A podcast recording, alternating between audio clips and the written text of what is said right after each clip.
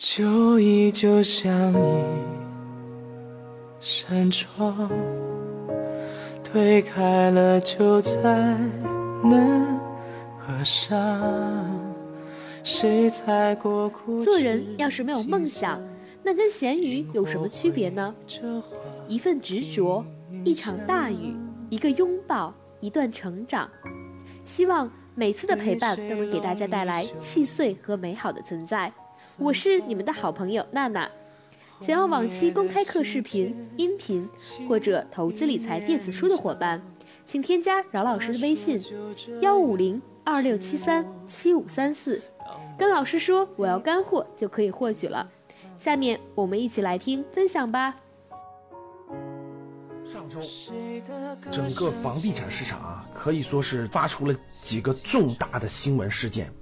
第一个，国土部关于全国大中型城市加大土地供应的一个新的政策，我相信大家关注到这条政策了。这条政策是让各地按房地产市场的库存啊，去扩大土地供应。比如说，库存小于六个月的，加大土地的上市供应；库存高于多少多少个月的，要减少控制。那这一条呢，其实就是从供应端扩大了房子的供应。还有一个重磅消息，基本上在财经圈里都刷朋友圈了哈。北京在未来五年扩大土地供应六千公顷，这六千公顷要盖多少房子呢？各位，一百五十万套。啊，大家听好了，是一百五十万套，这条消息真的是炸了锅了。大家要知道，相当于未来五年每年增加三十万套房子。这两条信息加在一起，大家可以明确看到，这是供给侧改革呀。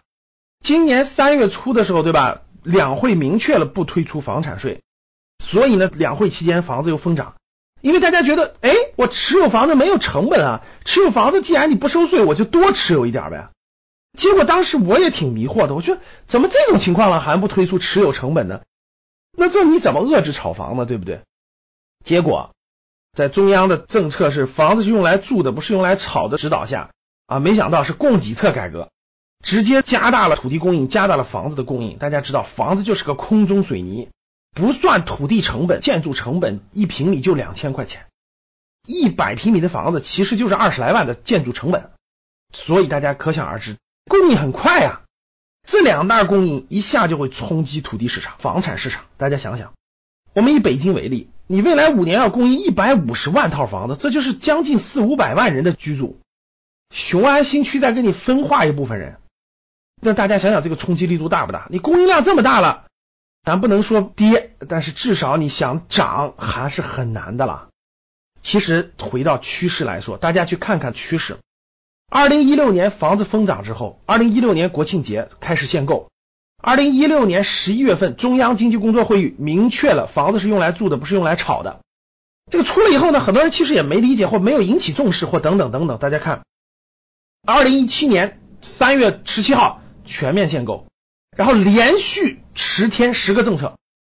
以北京为例啊，什么确认二套房呀、学区房改变呀、假离婚也不行啦，等等等等啊，十个政策。然后呢，各地出台限购政策，到现在的上周的加大土地供应、加大房子的供应，各位，这已经形成了一种趋势了。这种趋势已经非常明显了。各位，我想给大家一个观念，就是大家对于房子一定要有所观念上的调整认识了，千万跟过去不一样了啊！趋势其实已经比较明确了。我的判断啊，不一定完全准确，我的判断是。未来两到三年，按股市上的话说，就是横盘整理期，想跌挺难的，特别是一二线城市挺难的。为什么？毕竟货币还在大量发行。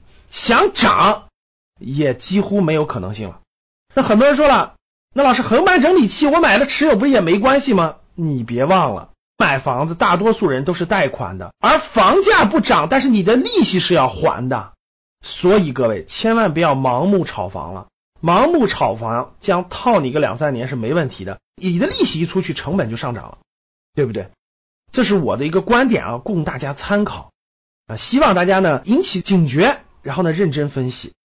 在绝大部分人心中，已经形成了房子是一直牛市不停的上涨的这种概念了。个人观点吧，供大家参考。好了。本期节目结束了，下期节目再会。如果还觉得不过瘾，可以加我的班主任饶胜老师微信：幺五零二六七三七五三四，聊理财，聊考研，聊兴趣，聊人生，聊梦想。那些年华